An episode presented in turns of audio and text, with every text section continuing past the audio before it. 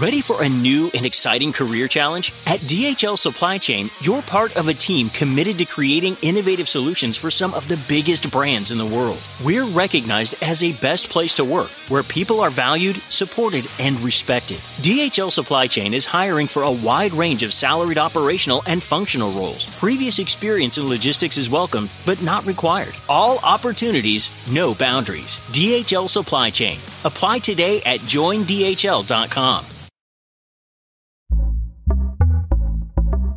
Pitaya. Bienvenidos, me da muchísimo gusto saludarlos. Mi nombre es Felipe Cruz. Oigan, fíjense que la historia de hoy Vamos a, imagínense ustedes, ¿no? Para quienes vivimos en México, fíjense que al día de hoy México es un país que lucha todos los días, sobre todo su gente, que luchamos todos los días por tratar de sacar a este país adelante en todos los sentidos, en todos, ¿no? Principalmente su ciudadanía, que si bien hay gente que también la riega y hay gente que también tira basura, hace el desorden, de pronto no trabajan como debieran, la gran mayoría de los mexicanos, benditos a Dios, son gente trabajadora, son gente entusiasta, son gente cálida. Bueno, los mexicanos creo yo que alrededor del mundo nos caracterizamos por eso. Pero imagínense ustedes cuando había terminado la Revolución Mexicana, que la revolución empezó en el año de 1910, poquito antes, y estalló en el año 1910 aquí en, en México, y termina por ahí del año 1917 con la promulgación de la Constitución justamente de 1917 los años posteriores a 1917 fue una etapa de reconstrucción de todo el país. Bueno, pues esta historia comienza justamente cuando México estaba en pleno eh, pues en plena reconstrucción después de la Revolución Mexicana. Fíjense que por ahí del año 1925, y yo, yo me quiero imaginar a ese México de 1925, debió haber sido una maravilla en todos los sentidos. Bueno, pues resulta que existía una mujer, además que era una mujer muy importante. ¿Por qué? Porque era una mujer que era escritora y recordemos que por aquellos años las mujeres que eran profesionistas, que tenían, bueno, más bien que no se quedaban en casa cuidando a los hijos, cuidando al esposo, no eran bien vistas. Resulta que ella era dramaturga, además de ser escritora. Miren nada más el México de los años 20, una cosa impresionante. Bueno, esta mujer era Julia Guzmán.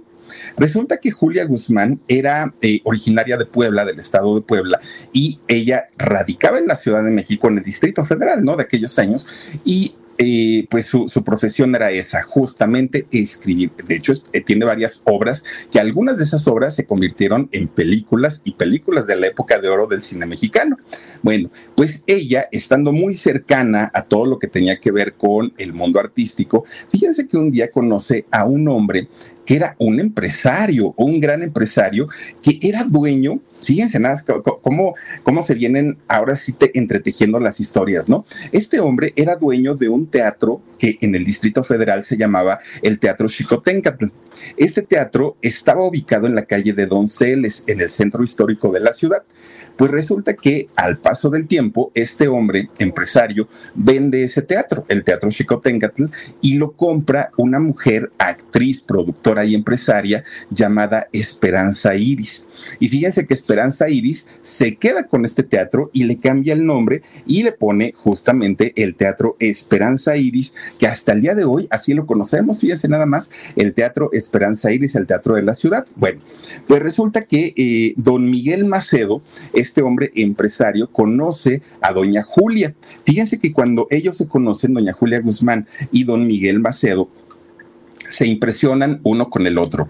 Él porque ella era una mujer muy trabajadora y ella porque pues era dueño de un teatro muy, muy, muy grande. Quedaron tan encantados los dos que deciden iniciar un romance, un noviazgo, posteriormente se casan y únicamente procrearon a una hija. A esta hija le ponen por nombre eh, Conchita. Bueno, en realidad no, no, no es Conchita, ¿no? En realidad, fíjense que el nombre que le pusieron fue María de la Concepción Macedo Guzmán, que ellos de cariño le decían Conchita. Ah, desde que nació le decían Conchita, ¿no? Ese era su, diminutivo. Al día de hoy, si eh, Conchita viviera, tendría 99 años, estaría por cumplir 100 años. Obviamente, pues esto ya no fue posible. Fíjense que eh, este matrimonio tanto de don Miguel, el empresario, como de doña Julia, fue muy conflictivo, mucho, mucho, muy conflictivo. Tanto que cuando la niña Conchita estaba muy chiquita, pues eh, ellos peleaban todo el tiempo, todo. ¿Y por qué? Porque Julia estaba muy metida en sus obras y por otro lado, don Miguel estaba muy metido en el asunto empresarial, ¿no? En el rollo del teatro. Entonces, ninguno de los dos quiso de alguna manera sacrificarse y dejar sus carreras y finalmente ellos se divorciaron. Pero cuando se divorciaron, Conchita o Rita Macedo, fíjense que estaba bien chiquita, de hecho, no llegaba ni a los dos años y todavía ni siquiera caminaba bien. La, la, niña todavía usaba andadera y ellos, los papás, deciden divorciarse. Pero no fue un divorcio como cualquier otro, no, no, no fue un divorcio como el que al día de hoy estamos acostumbrados a ver, ¿no? En el que pues el papá de una u otra manera lucha para ver a sus hijos, la mamá exige la manutención, que es como una historia muy recurrente dentro de los matrimonios. Fíjense que no fue así. De hecho, en el momento que eh, los padres de Rita Macedo deciden eh, separarse, doña Julia decide ingresar a su hija Rita a diferentes internados y colegios. Esto pasó desde que Rita tenía dos años de edad. Imagínense híjole, es que ni siquiera en, el colegio, en el, en el, maternal, creo que lo reciben a partir de los tres años. Pero en este caso, ella mete a su hija desde los dos años. Muchos de estos colegios o internados eran desde los más sombríos, desde los más ay, lúgubres, desde los más terribles hasta los más prestigiados. Era, era como, como de pronto, ay, pues ahora te meto aquí, y ahora te saco y te pongo acá, ahora, y así se la, así se la llevaba. Obviamente esto hizo que Rita no tuviera una cercanía con su mamá, con doña Julia la señora la veía a su hija muy de vez en cuando. Pero además de esto, fíjense que doña Julia únicamente permitió que don Miguel visitara a su hija en una sola ocasión. Después de esa única ocasión que le permite a Miguel ver a su hija, le prohibió estrictamente que volviera a acercarse a ella. Y Miguel respetó esa decisión, nunca más buscó a, la familia, ni a Rita ni a Julia, y para, para Rita fue la imagen de su papá un recuerdo muy vago, porque en realidad ellos nunca tuvieron tampoco una cercanía. Y así fueron pasando los años de Rita encerrada en las escuelas, en los internados, pues fue una, etapa bastante, bastante dura. Fíjense que Rita vivió este tipo de, de experiencia desde los dos hasta los 14 años. Era o fue más bien muy complicado para ella porque además esos internados no es que solamente hayan sido de México, también llegó a vivir en Estados Unidos, que por cierto, ahí es donde aprendió a hablar inglés como lengua materna. Eh, estuvo en internados de Puebla, estuvo en internados de la Ciudad de México, en diferentes lugares, y esto hacía que la pues la relación que tenía con su mamá cada vez fuera más distante, cada vez fuera más lejana y pues ninguna de las dos, ¿no? Eh, llegó a interesarse una por la otra, porque pues prácticamente cada una estaba haciendo su, vida. Obviamente esto le generaba a Rita, siendo muy jovencita, muchas burlas, eh, muchos maltratos, muchas humillaciones por parte de sus compañeras, porque a sus compañeritas, sus papás ambos padres las visitaban cada semana, siempre estaban al pendiente de ellas, las procuraban, las visitaban y en el caso de Rita era un milagro cuando doña Julia se aparecía. Y en el caso de, su papá, pues menos, ¿no? Porque el señor prácticamente la vio una sola vez y hasta ahí llegaba. Y como eran internados principalmente de señoritas, pues ya ven ustedes, ¿no? Como de pronto entre los jóvenes, adolescentes, pues la crueldad que, que se maneja cuando uno tiene esa edad. Y esa burla se la hacían a Rita prácticamente desde que estaba chiquita hasta que estuvo en el último internado, que fue a los 14 años.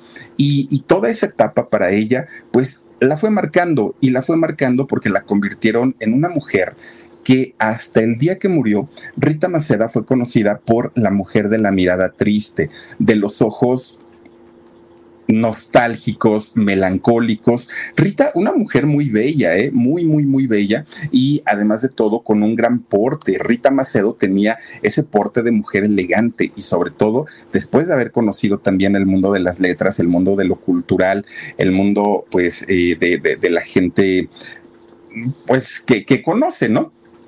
Pero resulta que eh, pues su la proyección que ella tenía, aunque quería sonreír y aunque quería verse como cualquier jovencita, su mirada la delataba, porque era una mirada bastante sombría y bastante triste. Y mucha gente sabía perfectamente que Rita, pues por lo menos los primeros años de su vida no la había pasado absolutamente nada bien. Lo que, fíjense que parte de lo que le enseñaron a Rita Macedo, siendo, siendo jovencita en los internados, porque recordemos que esto ocurrió por ahí de los años 30. Entonces, a las mujeres que estaban estudiando, lejos de enseñarles las matemáticas y el, español y eso, no, fíjense que les enseñaban a coser, a planchar, a tejer, a hacer todas estas actividades porque sabían que en un futuro se iban a convertir en eh, madres de familia, en esposas, y lo que les enseñaban era eso. Y Rita lo aprendió bastante bien. ¿Quién iba a decir que Rita lo iba a aprovechar para otras cuestiones? Bueno, pues era muy rara la relación entre Rita Macedo y su mamá, porque a pesar de que doña Julia era una mujer letrada, era una mujer de conocimientos, era una mujer a la que no se le puede culpar de decir, bueno, pues es que la señora pobrecita pues venía de un rancho y pues miren, no, no, no, no, era una mujer exageradamente preparada, doña Julia.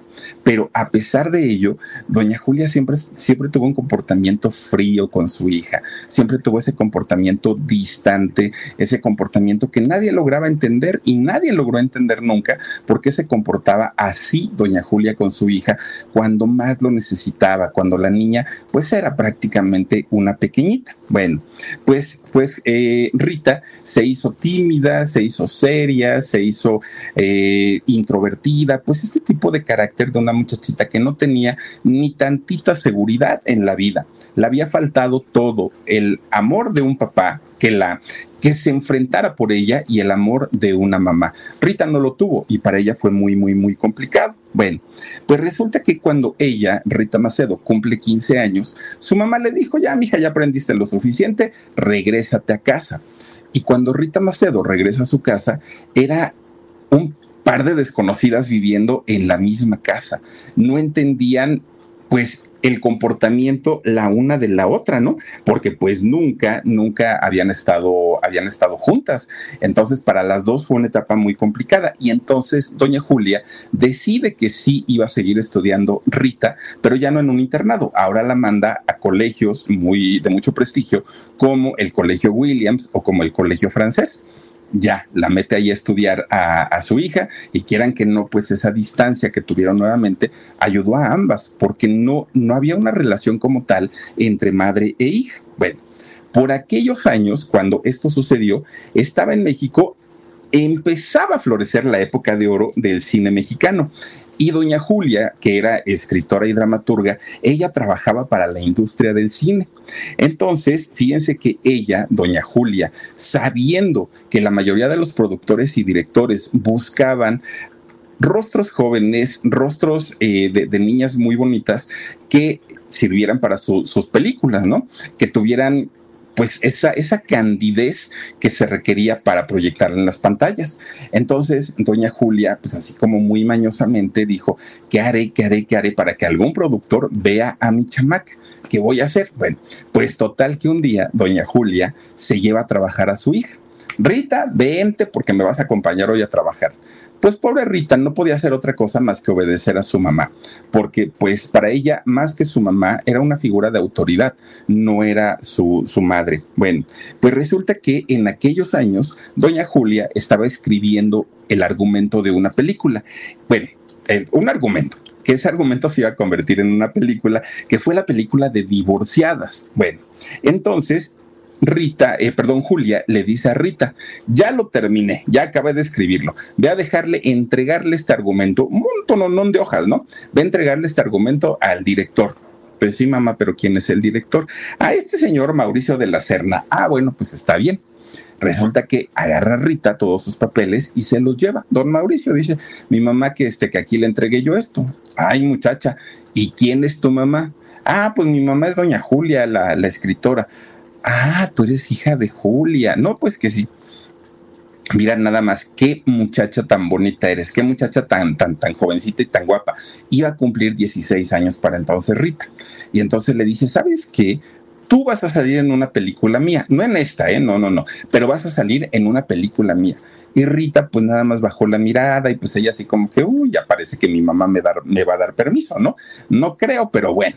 Entonces Rita se dio la vuelta llega con su, con su mamá y le dice, oye, ¿qué crees? Fíjate que ese señor con el que me mandaste me dijo que quiere que yo salga en una película. No, pues yo ni sé nada de eso ni, ni nada. Pues resulta que doña Julia por la razón que ustedes quieran, le dicen, hombre, pues si es buena oportunidad, dile que sí, regrésate y dile que sí. Oye, pero pues es que yo no sé nada de eso, pero aprendes, no pasa absolutamente nada. Resulta que sí, efectivamente, Rita Macedo sale y tiene una participación en la película que se llamó Las cinco noches de Adán.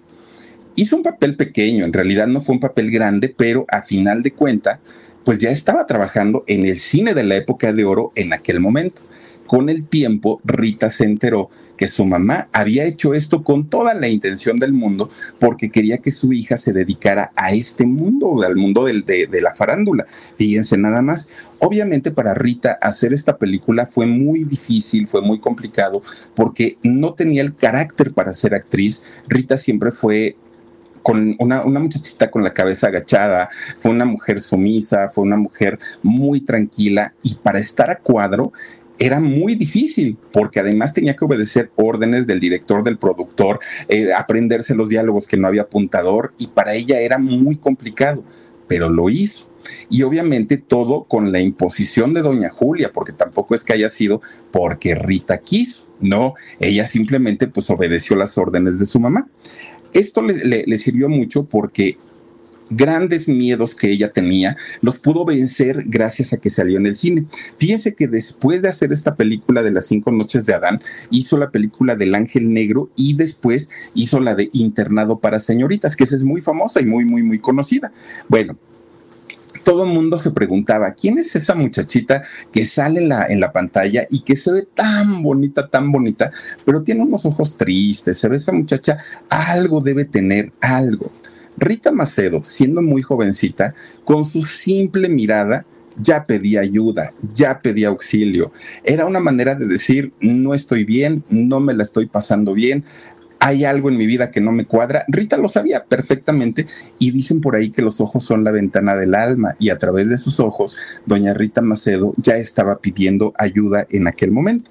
Bueno, como sea, fíjense que llegó a, pues llegó a tener tanta, tanta fama, Rita, que hubo, bueno, en esos años había un certamen que apoyaba a Hollywood, apoyaba a México para sacar a las 13 mejores actrices de cada año aquí en México. Obviamente para esto tenían que buscar a, las que iban a representar a, pues a México, a estas 13 mujeres. Y resulta que entre ellas fue seleccionada Rita Macedo. Obviamente ella estaba nerviosísima porque no, no, entendía cómo es que ella la habían seleccionado, pero la seleccionaron más que por su trabajo, por su belleza. Resulta que se hace este certamen y la ganadora fue Rita Macedo. Obviamente con este apoyo que venía desde Hollywood, le hacen una gran campaña publicitaria que Rita Macedo estaba hasta en la sopa, estaba por todos lados de Estados Unidos deciden llevársela para ver cómo podía funcionar allá en Estados Unidos, en Hollywood. Además, Rita tenía una gran ventaja. Sabía hablar inglés como lengua materna, no tenía problema con el idioma. Entonces se fue pensando en que pues la iba a hacer en grande. Pues resulta que no, fíjense que doña Rita no tuvo, sí trabajó allá en Hollywood, pero no tuvo el éxito que Hollywood esperaba ni que ella esperaba. Entonces dijo, ay, no, pues tampoco les voy a rogar, mejor me regreso se regresa a México y, Rita ya viviendo aquí, ella pues continúa, ¿no? Buscando su, trabajo, ella continúa eh, buscando oportunidades para poder destacar como una artista importante. Huesitos, cálmate. Oigan, pues miren, resulta que para aquellos años, doña Rita Macedo era todo un éxito en eh, el mundo profesional. En lo profesional le iba bastante, bastante bien, pero en lo personal su vida era un caos, porque doña Rita Macedo nunca fue feliz. Fíjense que siempre, siempre, siempre fue abrumada por, pues por ese carácter que no le permitía vivir una vida a plenitud y estaba bien jovencita. Además, su mamá todo el tiempo, doña Julia, la estaba muele y muele y muele. Y tú tienes que ser la mejor y tú tienes que ser una estrella y tú tienes que ser una diva y tú... Y ella decía, pero yo no quiero, pero a mí no me gusta, todo lo hago porque tú me lo estás imponiendo, pero yo no quiero y la señora Julia todo el tiempo estaba insistiendo en que su hija se convirtiera en una estrella. Entonces, fíjense que para poder librarse de ese yugo que, en el que se había convertido su mamá, resulta que Rita decide con solamente 18 años hacerle caso a un hombre que la rondaba, a un hombre que no era mexicano de entrada, era un hombre español que había llegado a México con toda su familia huyendo de, la guerra civil española. Y cuando llega a México, este hombre, que era ingeniero, aparte de todo, se empieza a relacionar con la familia Azcárraga. Oigan, llegaron a tener una amistad tan grande y comenzaron a hacer negocios juntos. Resulta que este hombre era don Luis de Llano Palmer que don Luis de Llano, pues en cuanto ve a Rita, dijo, pues esta muchachita está re guapa y bien jovencita. Rita tenía tan solo 18 años y miren que de eso debió haber aprendido su papá, perdón, su hijo, Luis de Llano eh, Macedo, porque Luis de Llano Macedo agarró a Sasha bien chiquita. Su papá, don Luis de Llano Palmer, pues empezó su, su noviazgo con doña Rita Macedo cuando ella ya era mayor de edad. Bueno, pues como sea, los dos estuvieron eh, teniendo pues un, romance hasta que finalmente se casaron. Pero Rita no se había casado por amor, Rita no se había casado porque en verdad eh, tuviera la convicción. Ella sabía que si no era feliz en casa, que si no había sido feliz, pues eh, miren, ahí está don, don Tigras Cárraga y don Luis de Llano Palmer, bien jóvenes los dos, ¿no? Bien, bien, bien chavos. Rita pensó que con ese matrimonio ahora sí iba a ser una mujer feliz. Ella pensó, el día que yo me convierta en mamá, el día que yo eh, tenga a mi marido, seguramente mi vida va a cambiar y va a ser totalmente distinta. Al año siguiente de su matrimonio, cuando ella tenía 19 años, Rita Macedo se convierte en mamá. Nace su primer hijo, bueno, su primera hija de nombre Julisa. Julisa, la consentida del profesor. Bueno, pues ni el matrimonio hizo feliz a doña Rita, pero tampoco convertirse en mamá. Aún así, de doña Rita se vuelve a convertir en mamá ahora de su hijo, de Luis de Llano. Ya tenía a sus dos hijos. Bueno, pues miren, era un matrimonio no no precisamente el mejor, era un matrimonio bastante conflictivo, pero Rita buscaba la manera de poder sobrellevar esos problemas y que su matrimonio se convirtiera en algo duradero. Pero por un lado, don Luis de Llano Palmer él quería ser el mejor ahí en Televisa y lo logró. Y por otro lado, doña Rita Macedo quería ser una gran artista, una gran actriz y lo logró. Ninguno de los dos daba su brazo a, a torcer. ¿Para qué? Para cuidar a los hijos, para llevar el matrimonio. Rita decía, no, no, no, no, yo me, voy a dedicar al cine. Y por otro lado, don Luis de Llano Palmer decía, y yo a la televisión. Entonces, mujer, no tenemos nada que hacer el uno, el uno con el otro. Ellos se divorciaron en 1946. ¿Qué es lo que ocurre con el divorcio de doña Rita Macedo y de don Luis de Llano Palmer? Fíjense que en el caso de su primogénita de, Julisa, ella fue enviada con sus abuelos paternos, es decir, con los padres de don Luis de Llano Palmer, con la familia española. Con ellos fue enviada, obviamente teniendo otro tipo de vida bastante, bastante buena, pero ¿qué creen? Resulta que comienza una vida de internados, igual que lo que le había pasado a Rita Macedo. Julisa fue, estudió en eh, casi toda su vida en internados entre México y Estados Unidos. Y en el caso de Luis de Llano, fue enviado con su abuelita materna, con doña Julia, que si bien también había dinero de, de aquel lado, porque doña Julia era una mujer trabajadora, no se comparaba con lo que los Palmer estaban logrando con la participación de don Luis de Llano Palmer en la televisión mexicana pero también Luis de Llano fue enviado de igual manera a internados. De hecho, Julisa y Luis de Llano no tuvieron una relación de hermanos ni siquiera con su mamá. Fíjense que a ambos, tanto Luis de Llano Macedo como Julisa, nunca se refirieron a doña Rita como su mamá. Nunca dijeron, ay, es que mi mamá, es que mi mamita, es que. No, ellos se referían, ah, sí, es que dile a Rita que no sé qué. Y es que Rita va a venir. Y es que, pero Rita, ¿no? ¿Por qué? Porque no hubo una cercanía, porque doña Rita los envió a los internados, pues prácticamente desde muy chiquitos ellos. Bueno, con los abuelos y los abuelos a los internados. Doña Rita Macedo repitió ese patrón de conducta que había tenido su mamá con ella, algo pues bastante, bastante fuerte. Miren, Además de esto, cuando Julisa ya comienza pues a tener sus inquietudes para saber a qué se iba a dedicar, resulta que Julisa se quería dedicar, al igual que su abuela, que su abuela Julia, se quería dedicar a las letras, se quería dedicar a escribir, ¿no? Obras de teatro, este, eh, guiones para cine, para televisión. Eso quería hacer Julisa. Pero doña Rita Macedo se le impuso igualito que lo había hecho su mamá. Y le dijo, no, señorita, aquí no se va a hacer lo que usted diga, se va a hacer lo que yo quiera que se haga. Y entonces te vas a convertir en cantante y te vas a convertir en actriz. Y prácticamente obligó a Julisa, a su hija, a, eh, pues tomar esta carrera, obligada, obligada por su mamá. Bueno, pues ya Rita, Rita Macedo, ya no estaba con don Luis de Llano Palmer, ella ya estaba prácticamente solita. Y fíjense que sigue su carrera, continúa trabajando eh, en el cine y le va muy bien, pero ella hacía eh, personajes de reparto, papeles de reparto, pero sabía que su calidad histriónica daba para mucho más, ¿no? Para mucho, mucho más. Entonces, ¿qué hizo? Pues aferrarse y a decir, algún día me tendrán que dar el protagónico, decía doña Rita Macedo, y así, así sucedió. Resulta que a sus 22 años, que esto fue por ahí de 1947, don Julio Bracho, este oh, cineasta increíble, la busca y le dice, Rita, yo quiero que tú seas mi protagonista.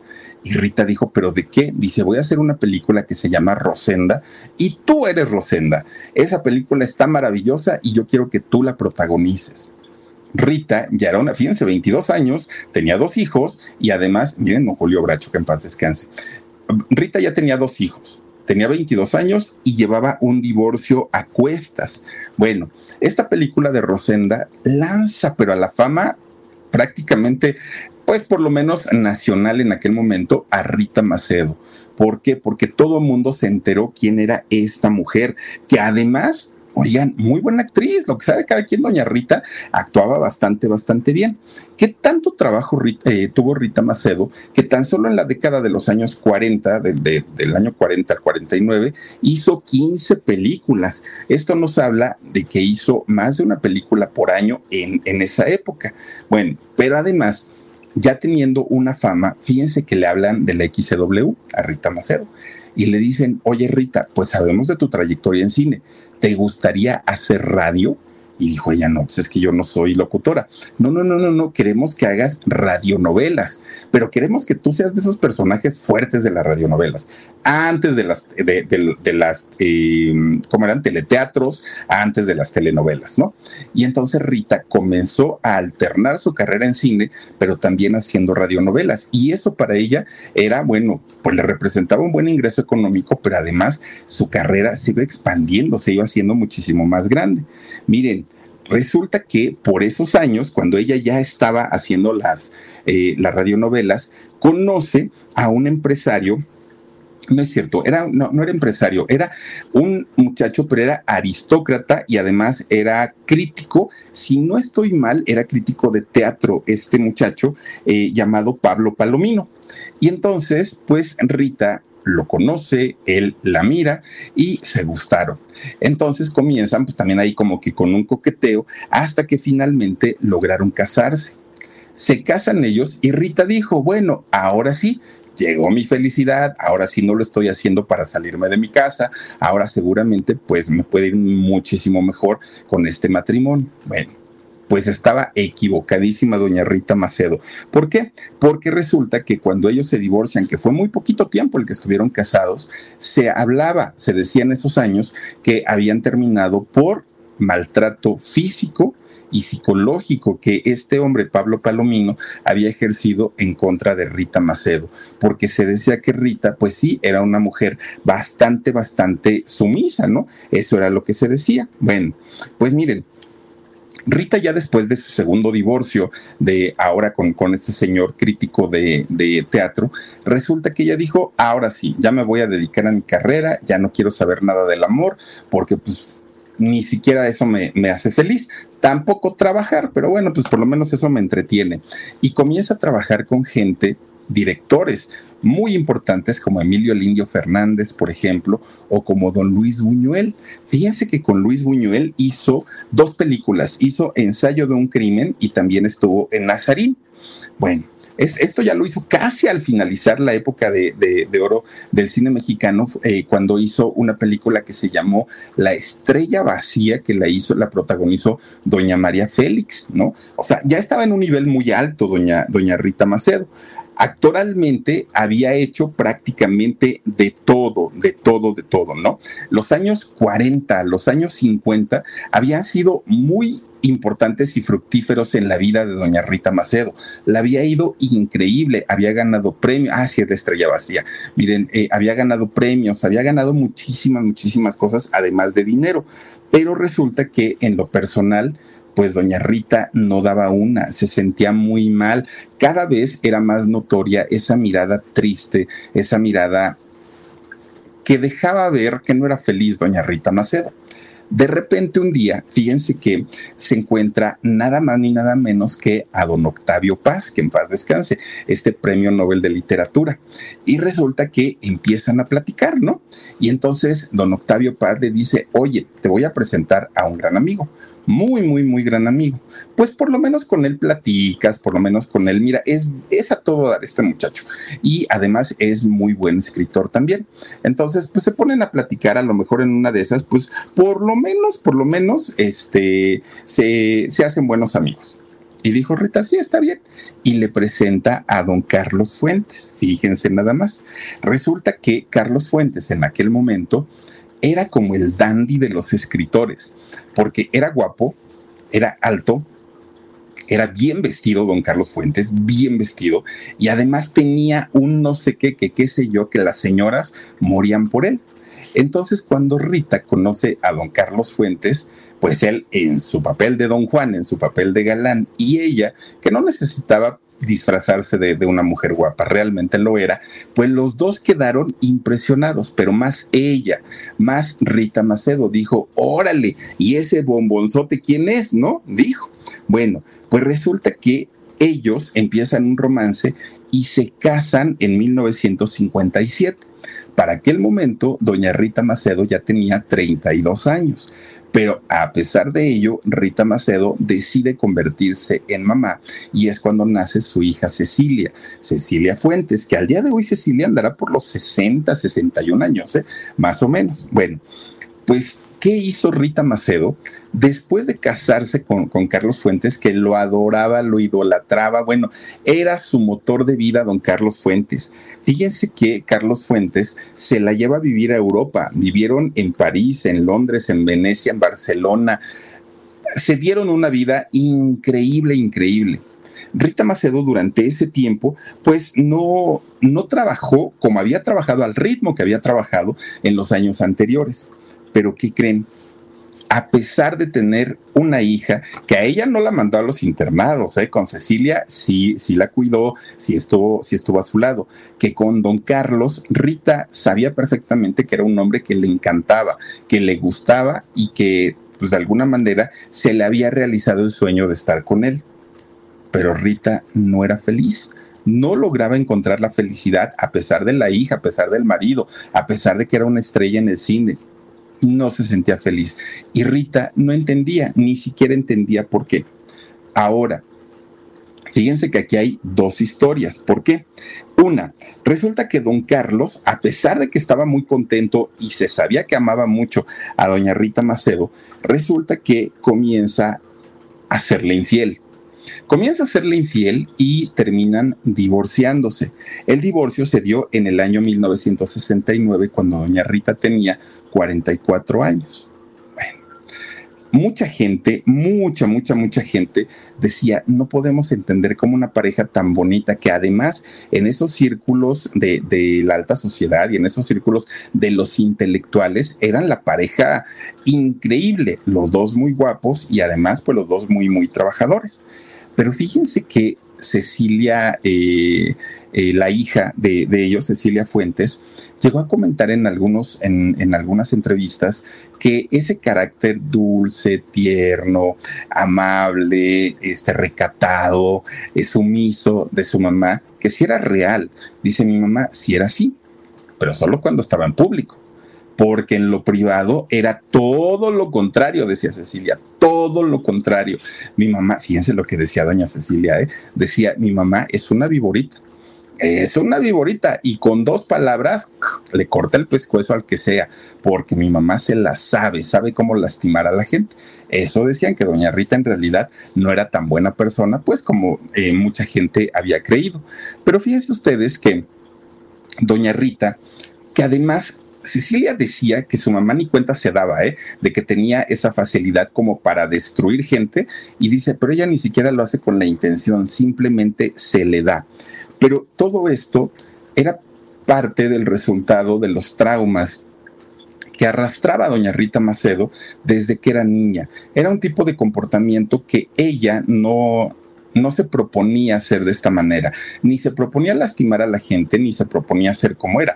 Sí, perdón, simplemente Rita Macedo repetía, ¿no? Esos patrones que había heredado de, de su mamá. Bueno, Rita Macedo nunca supo vivir en soledad, nunca.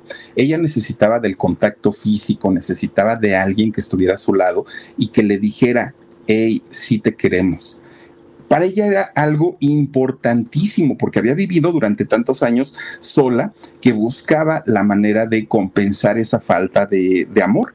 Y fíjense que a pesar de que era actriz, de que era muy bella, de que era talentosa, incluso doña Rita Macedo esos años en los que estuvo en los internados y que le enseñaron a coser, a tejer y a hacer toda una ama de casa. Fíjense que con el tiempo doña Rita aprendió a diseñar, se hizo modista, doña Rita Macedo. Eh, doña Rita incluso llegó a poner una tienda de modas, una, pues sí, ¿cómo, le llaman? Una boutique eh, en donde ella vendía sus diseños. Y esta boutique era visitada, bueno, desde María Félix y gente de mucho, mucho, mucho dinero que le iban a comprar. Esta se llamaba Casa Valdepesa. En esta Casa Valdepesa era donde Rita vendía todos esos diseños que ella hacía y también se le daba mucho porque veía algún vestido de diseñador y ella lo sacaba, ¿no? Hacía la réplica exacta de este vestido y muchos eran creaciones también de ella y los hacía tan bonitos que mucha gente le, le compraba. Entonces, con, con todo ese talento que tenía doña Rita Macedo, pues era increíble que no lograra encontrar la felicidad. Además, fíjense, Dentro de las habilidades que tenía doña Rita, le encantaba la mm, arquitectura. Era algo que ella se le daba de manera natural. Cuando ella comienza a tener dinero y comienza a comprarse sus propiedades, pues tuvo varias casas que ella decía, ay, no, esta casota está muy grandota, ¿para qué la quiero tan grande? Fíjense que fraccionaba esas casas y luego las ponía a la renta ponía la renta y muchos actores, incluso, ¿saben quién vivió en una de sus casas o departamentos de Doña Rita? Don Alejandro Jodorowsky, por ejemplo, vivió en una de esas casas y también don Jorge Luque, este actorazo tremendo, también llegó a rentarle uno de esos departamentos a Doña Rita. Y ella decía, quítenla aquí, mochenle esta pared, levanten otro muro. Ella solita, fíjense, y nunca, nunca estudió arquitectura. Bueno, cuando su hija Julisa se convierte en productora de teatro y produce la obra de teatro de Vaselina con los timbiriches, ¿quién creen que les hizo el vestuario? Pues claro que doña Rita, que se la sabía de todas, todas, les digo, una mujer talentosísima por donde la quieran ver. Doña Rita se la sabía de todas, de todas, todas, ¿no? Y obviamente también se ahorraba un gran dinerito pues con, con lo que ella hacía con estos trabajos. Bueno, pues llegó el momento en el que doña Rita recuerda a su papá, aunque no convivió con él, ella decía, yo me acuerdo que mi papá era un buen empresario de teatro, pues voy a empezar a comprar obras en el extranjero, a pagar los derechos de autor, traérmelas a México y comenzar a ponerlas. Y Rita se convierte en una empresaria teatral muy exitosa, aparte de todo. Posteriormente se junta con su hija, con, con Julisa, y entre las dos, una ponía el vestuario, la otra ponía este, la, los pasos, la otra ponía todo Julisa, también que sabe perfectamente inglés, traducía las obras y bueno, les quedaban bastante, bastante bien.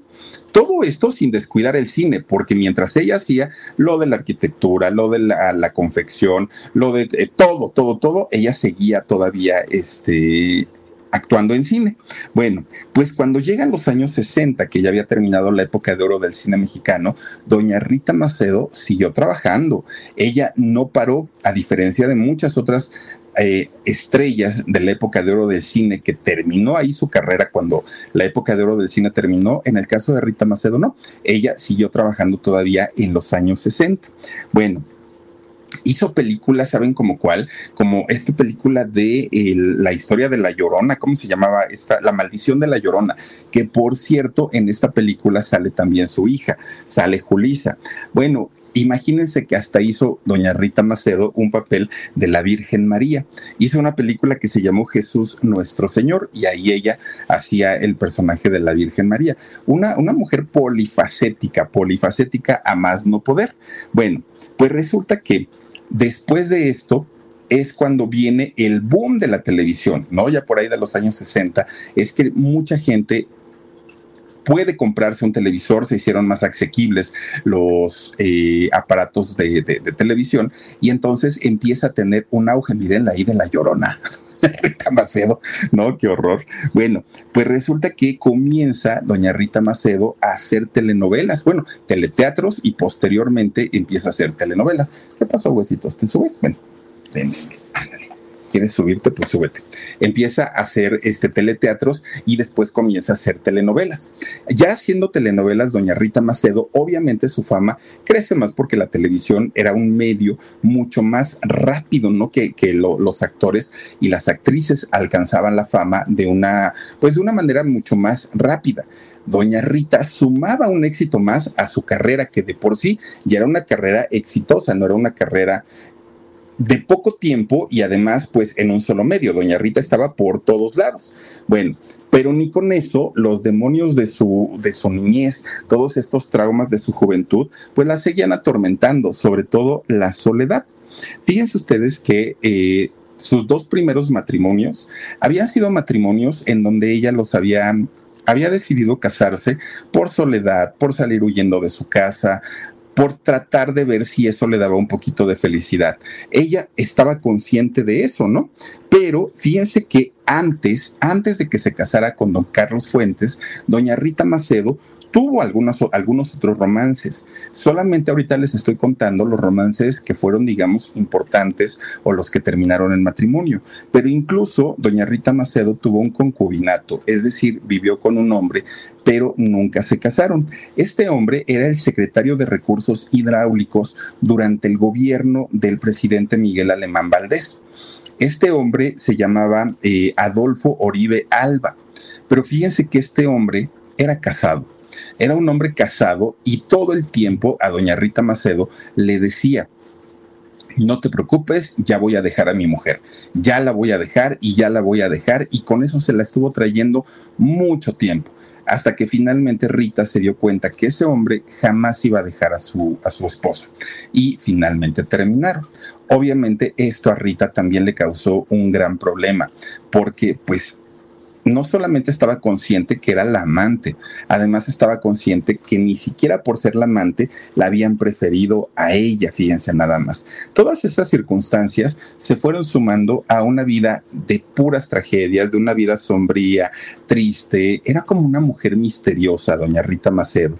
Bueno, pues resulta que posterior a este, a este concubinato que tuvo con este señor Adolfo Oribe, es cuando doña Rita Macedo conoce a, don Carlos Fuentes, ¿no? Después de este concubinato es cuando lo conoce. Y ahí Rita Macedo se, yo no sé si se encaprichó tanto con él o en verdad era una adoración que le tenía a don Carlos Fuentes, que es cuando Rita Macedo prácticamente deja su carrera. A diferencia de cuando se casó con Luis de Llano Palmer, que, que, que él le dijo, dedícate al hogar y ella no quiso, ahora sí, votó todo doña Rita Macedo. Se fueron a vivir, como ya les decía, a París, a Francia, a España, a muchos eh, lugares. Y resulta que durante ese tiempo, doña Rita Macedo se convirtió en esposa y en madre. Ella estaba feliz de la vida con don Carlos Fuentes, eh, no, no, no veía por otros ojos más que por los de don Carlos, ¿no? Pero era un endiosamiento que tenía por él tremendo, que nadie daba crédito como doña Rita había dejado su carrera por haberse ido con, con él. Bueno, pues estaba dedicada en cuerpo y alma a, a ellos. Incluso, fíjense que hay historias que hablan que doña Rita Macedo quedó embarazada en dos ocasiones y que doña Rita decidió terminar con estos embarazos para no entorpecer la carrera tan creciente de su marido, porque decía, no es el momento para tener un hijo, mejor pues me deshago de él, y que en dos ocasiones así lo hizo. Esa historia es, es muy fuerte en la vida de doña, de doña Rita Macedo. Bueno, pues en todo el mundo intelectual eran la pareja perfecta, ¿no?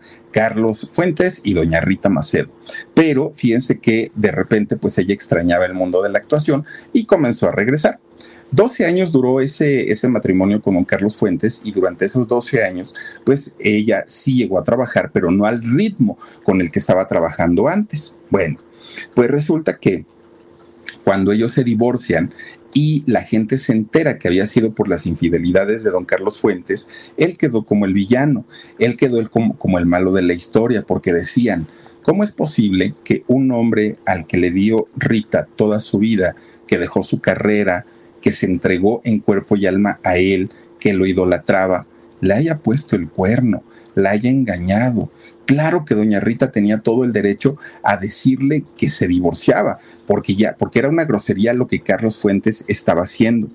Pero fíjense ustedes que la historia, pues no fue tan así, porque resulta que durante ese matrimonio que doña Rita tuvo con Carlos Fuentes, ella seguía con sus problemas de autoestima, problemas de soledad y problemas de, de infelicidad, obviamente derivados de una depresión tremenda que no había sido atendida hasta ese momento.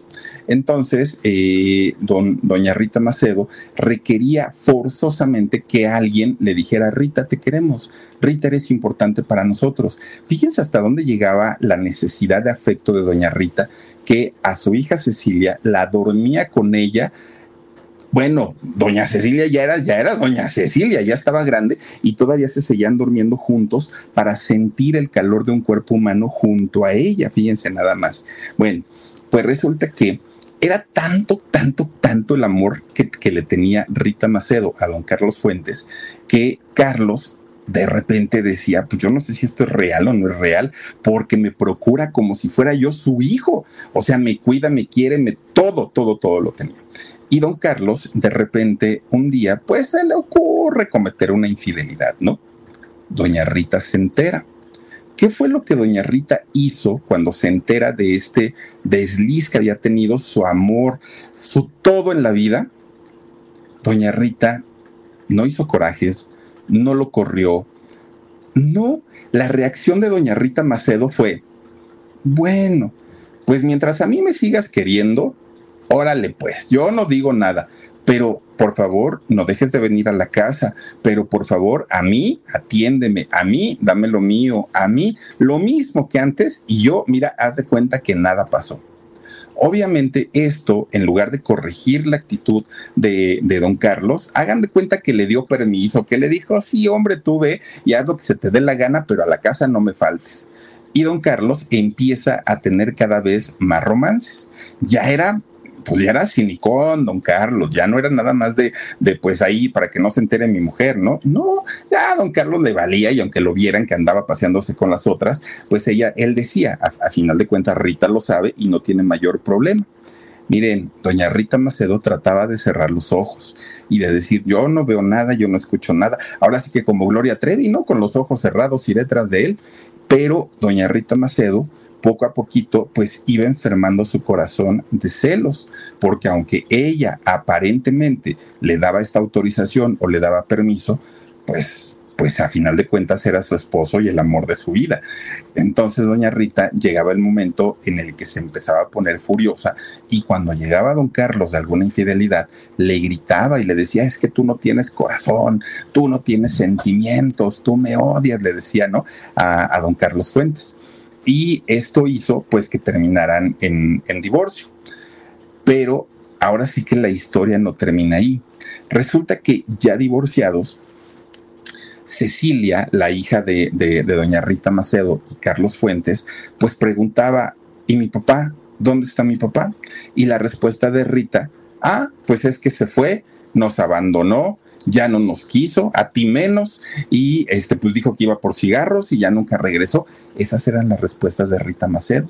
Obviamente Cecilia, siendo una niña, pues una chiquilla, pues no entendía, ¿no? Ella pensaba que sí, que efectivamente así era doña Rita comienza, esos celos tan enfermizos que llegó a tener, hicieron que poco a poquito su cuerpo comenzara a enfermar. Doña Rita se hizo hipocondriaca. De hecho, la llevaban al médico constantemente porque le dolía todo. Y el médico le decía, Rita, tú no tienes nada, tú estás bien, vete a trabajar. No, doctor, es que sí me duele. Y así se la llevaron durante mucho, mucho, mucho tiempo. Bueno, pasan los años Cecilia se convierte en escritora igual que su abuela. Cecilia Fuentes. Y entonces comienza a escribir las memorias de su mamá, de doña Rita Macedo. Y entonces eh, escribe un libro que se llama La mujer de papel. Cuando empieza a checar todo el material que tenía de su mamá, de doña Rita Macedo, se da cuenta que toda esa historia que le había contado de Carlos Fuentes, de su papá, nos abandonó, nos dejó, ya no me quería a ti, menos a ti, ta, ta, ta, ta, ta, pues resulta que no había sido cierto. Resulta que don Carlos desde el momento de la separación de Rita Macedo, había eh, buscado a doña Rita. De hecho, él se, va para Europa y le mandaba cartas y le decía, Rita, vente para acá conmigo, tráete a la niña, ya te conseguí trabajo, vas a hacer películas en Europa, dame otra oportunidad y todo, pero que Rita simplemente decía que no. De esta manera, Rita, Rita Macedo, le niega a su hija Cecilia la oportunidad de convivir con su papá al igual que lo había hecho su mamá con ella, igualito, igualito. Tu papá no nos quiere, tu papá es lo peor del mundo, tu papá esto, tu papá lo otro, y así es como justamente repitió pues esta, esta conducta, ¿no? Miren, traumas y traumas y traumas de su infancia que traía arrastrando doña Rita Macedo, que la hicieron repetir estos patrones terribles, terribles, terribles. Claro, estas conductas que ella tenía nada interfirieron con su carrera tan exitosa que eh, ella tuvo a lo largo de toda su carrera, ¿no? Pero fíjense ustedes que llega en los años 70 y doña Rita todavía, todavía quiso pues ver si tenía una última oportunidad en el amor conoce a un gringo, ¿no? A un norteamericano llamado Porter, si no estoy bien, sí, si no me equivoco, Porter, algo, el, nombre de este muchacho, un gringo, y fíjense ustedes que comienzan pues a tener un romance. Bueno, ella quería, eh, Ron Porter se llama, se llama, se llama, se llamaba este señor. Fíjense que ella pensaba que con él al fin la vida le iba a compensar todo lo que no había tenido que le iba a dar amor, seguridad, cariño, que le iba a procurar, que además con él iba a envejecer. Rita Macedo ya se sentía con Ron, pues eh, ahora sí envejeciendo juntos, pero resulta que Ron enferma de cáncer y muere. Y lo que pasa por la mente de Rita es, es que yo no sé para qué nací, es que yo no hubiera venido al mundo, es que toda mi vida ha sido sufrimiento. Y miren, su estado de ánimo se fue literalmente al suelo, pero al suelo. Cuando llegan los años 90, Rita llega cansada, deprimida, se sentía envejecida. No era una mujer vieja en, los años 90, pero ella así se sentía. Además padecía una gastritis crónica que la estaba consumiendo y los médicos le decían que esta gastritis era producto de su inestabilidad emocional. Doña Rita ya estaba bastante, bastante bien, mal. Ahora, llega el año 1993 y fíjense que Doña Rita comienza a decirle tanto a amigos como a familiares que ella sentía que el fin de su vida estaba muy cerca algo que toda la gente que la escuchaba decía, ay, Rita, si estás todavía joven, ¿cómo crees, hombre? No, no, no, eso déjala ya para un viejito, viejito. No, no, no, tú todavía tienes muchos años. Yo siento que ya llegó el final de mi vida, decía ella. Me siento sola, decía doña Rita. Eh, además, pues yo no sé ni para qué vine a este mundo y siento que el tiempo que ya estuve aquí ya fue mucho. Yo ya no, ya no resisto más, decía doña Rita. Ya me quiero ir, decía ella, ¿no? Eran las palabras. Pero fíjense que tanto su familia, familia directa, y nos referimos a don Luis de Llano Macedo, a doña Julisa, a doña Cecilia, a toda su familia más cercana, decían, ay, no inventes, ¿cómo crees? No, hombre, ya deja de pensar esas cosas, ya al ratito se te pasa. Y resulta que no, no hicieron caso a este aviso. Así llegó el 5 de diciembre de ese 1993 Fíjense que Rita, Rita Macedo, no quería irse sin ver a su familia y entonces se sube a su coche y va a la casa de su hijo Luis de Llano Macedo y le dice, hijo, vengo a despedirme de ti, mi fin ya llegó, ya no tengo nada que hacer aquí, entonces vengo a darte un beso y ya me voy. Y Luis de Llano se queda así como de, ¿pero de qué me hablas? Yo ya cumplí con lo mío, nos vemos después. Ay, qué raro. Y entonces Luis de Llano le marca por teléfono a su hermana Julisa y le dice, oye Julisa, hay que vigilar a Rita, ¿eh? porque vino a decirme unas cosas ahí muy raras, quién sabe, que si ya se va, que si no sé qué, pero pues ahí nada más hay que tenerla monitoreada, le dijo Luis de Llano a su hermana Julisa. Ah, sí, está bien, luego voy a verla, ¿no? Dijo Julisa. Para eso, Cecilia, su otra hija, fue a verla a su casa entonces, cuando, cuando Rita Macedo llega a la casa, a su casa de ella, ya estaba ahí su hija, su hija Cecilia. Y entonces, pues la vio muy alterada. Cecilia sí la vio y la vio muy alterada, la vio muy, muy nerviosa.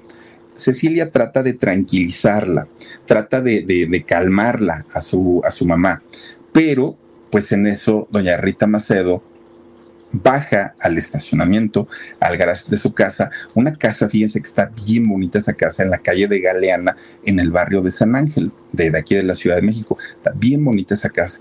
Resulta que baja al estacionamiento, se mete a su coche, saca un arma y se da un tiro en la boca. Miren, sí, doña Rita lo avisó, doña Rita lo gritó, doña Rita sabía perfectamente lo que iba a suceder. Pero yo creo que cuando esas cosas pasan, nadie pensamos que la gente que lo dice lo vaya a lo vaya a cumplir o sí lo vaya a hacer. La primera versión que se da del fallecimiento de doña Rita Macedo es que había muerto de un infarto mientras ella iba manejando pero después salió su hija Julisa a decir que no había sido cierto, que en realidad su mamá traía una depresión que venía arrastrando de mucho tiempo y que esa eh, depresión la había consumido muy, muy, muy rápido. Todo lo que siguió después fue exageradamente rapidísimo. No hubo velorio para doña Rita Macedo, sus restos fueron cremados, que cuando hay un tipo de, fallecimiento de este tipo, los cuerpos no pueden ser cremados, tienen que ser sepultados para que si las autoridades requieren eh, hacer una exhumación para investigación, el cuerpo tiene que estar en condiciones naturales. Pero resulta que la familia decidió cremar a doña Rita Macedo y doña Cecilia Fuentes es quien se encarga de esparcir las cenizas de, de, su mamá, de doña Rita Macedo, por los diferentes lugares que ella amaba, ¿no? Los diferentes lugares en donde Rita se sentía cómoda. Por eso es que toma esa decisión doña Cecilia. Bueno, Obviamente al no haber una versión concreta, una versión real de lo que había ocurrido con doña Rita, pues las versiones de qué era lo que había pasado comenzaron a circular inmediatamente. Decían que tenía muchísimas deudas y, que por eso se había quitado la vida. Incluso decían que era muy probable que eh, estuviera enferma de cáncer pero nada de esto fue confirmado y no fue confirmado porque el cuerpo fue cremado. Entonces ya no hubo manera de, investigarlo. Fíjense que doña Rita Macedo, desde que nació, miren la mirada triste, triste de doña Rita. Desde que ella nació hasta que su vida terminó, ella tuvo que luchar contra el abandono, la soledad, la tristeza, la depresión y lo peor del asunto es que fueron trastornos que no fueron atendidos, que no fueron corregidos. Y eso creo yo que nos hace ver el peligro de la depresión. Muchas veces con una persona enferma que dicen, hay una palmadita en el hombro, échale ganas y ya, no, no te preocupes. No, la depresión es mucho más que eso. La depresión puede llevarnos a la muerte, sí.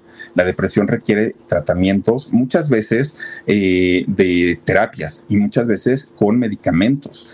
Y lo que se requiera, yo creo que es básico que se haga. Doña Rita pudo haberlo, y de hecho lo tuvo todo en la vida. Tuvo hijos, tuvo una carrera, tuvo lo que quiso. Y sin embargo nunca encontró la felicidad. Esta mujer siempre, siempre, siempre será recordada como la mujer de la mirada triste. Fíjense que al día de hoy existe un grupo de muchachos llamados los ritólogos y los ritólogos son un grupo de, fans de Doña Rita Macedo que hasta el día de hoy, oigan, veneran la imagen de Doña Rita Macedo. Eh, son personas que promueven sus películas, personas que hacen hasta lo imposible para que el la, pues como la imagen o la figura de Doña Rita permanezcan el mayor tiempo posible. Yo creo que esto ya está hecho, ¿no? Porque Doña Rita seguirán viéndose sus películas. La última telenovela que hizo fue la de Alcanzar una estrella, que salió por ahí de 1990. Fue la última actuación que hizo Doña Rita Macedo. Hizo 77 películas, 25 telenovelas, incontables obras de teatro y pues bueno, ahí está parte de la historia de Doña Rita Macedo, una mujer talentosa, bella, exitosa y sin embargo nunca encontró la felicidad, por lo menos en esta vida. Híjole, ojalá pues donde quiera que se encuentre su situación sea totalmente distinta, porque si vivir un episodio de, de depresión es terrible, vivirlo toda la vida debe ser literalmente la muerte. Pero bueno, hasta ahí está la historia. Ojalá aprendamos un poquito de a, leer estas señales que da la gente cuando requiere ayuda, cuando pide un grito de, auxilio. Hasta aquí con la historia. Antes de irnos, vamos a mandar saluditos. Mi queridísimo Dani o Omarcito. Lilianita Berriel dice: deben llevar terapia y tomar medicamentos. Mi hermanita padecía depresión. Fíjate, Lilianita, tienes toda la razón. Y ya quitémonos esos rollos de que vas con el psiquiatra, estás loco. No, hombre, porque no quiero estar loco, voy con el psiquiatra. Carmen Rebeca Calzada Escobedo dice: Saludos, Philip. Me gusta tu increíble narrativa. Descansa en paz, esta gran artista. Carmen, muchísimas gracias. Te mando un besote. Bienvenida seas. Blanquita Hernández, su hija Cecilia le dijo que no se, que no se matara adentro de su casa porque iba a manchar los muebles. Dicho esto por Cecilia, imagínense nada más. Es que yo, yo no sé qué, qué, puede pasar por la mente de una persona. Primero, la que decide quitarse la vida y por otro lado, la gente que reta todavía. Ah, ¿a qué no te atreves? ¿A qué no lo haces? Bueno, si lo haces, nomás que sea lejecitos, ¿eh? O que sea de, de día, porque luego en la noche no hay transporte. O sea, de verdad, no, no, no, no, no, las cosas no van por ahí. Dice Ros García, uchas, ni verlo. ¿Cuál tú? ¿Cuál, cuál, cuál? ¿De qué hablan? ah, nivelorio, nivelorio, perdóname. Sí, sí, sí. No, nivelorio le hicieron y les digo, lo que entendemos es que cuando hay un tipo de fallecimiento así, no pueden ser cremadas las personas. Tiene que estar el cuerpo obviamente en las condiciones naturales, que ya entenderemos cuáles son, pero en caso de que las autoridades requieran una exhumación, se puede hacer. Ya cremado el cuerpo, no hay investigación y así se hizo. La mole dice mejor, mejor, así no supo de su hijo el depredador.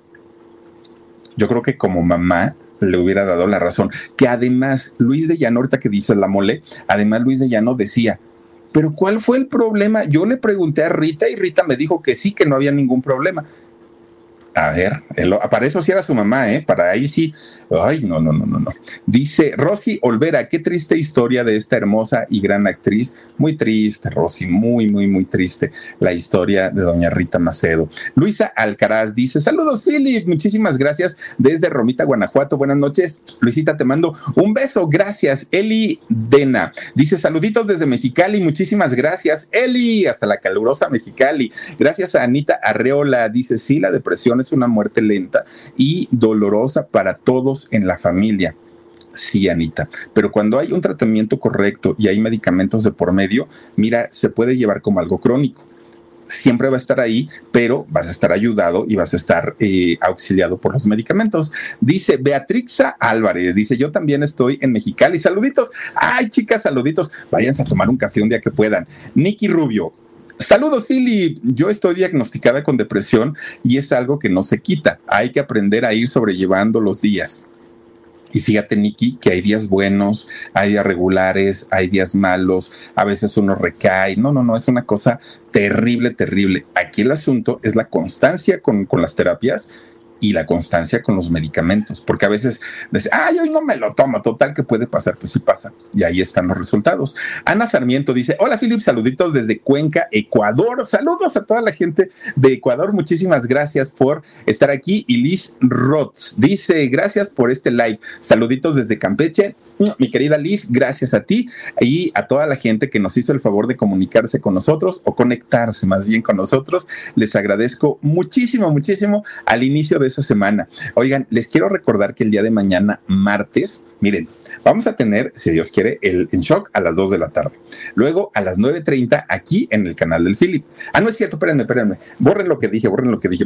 A las, a las, 2, a las 2 de la tarde el programa En Shock. Luego a las 6 de la tarde, video nuevo en nuestro canal con Sabor a México. Sí, ¿verdad, Marcito? Ahora sí. 6 de la tarde, nuevo video con Sabor a México. Luego a las 9.30 de la noche aquí en el canal del Philip. Y luego a las 11 de la noche vamos a tener alarido. Así es que vamos a tener un día bastante productivo. Muchísimas gracias, pasen una bonita noche, descansen rico. Soy Felipe Cruz en Philip, gracias Omarcito, gracias Dani y gracias sobre todo a cada uno de ustedes que nos ha hecho el favor de acompañarnos al inicio de esta semana. Cuídense mucho, besitos, adiós.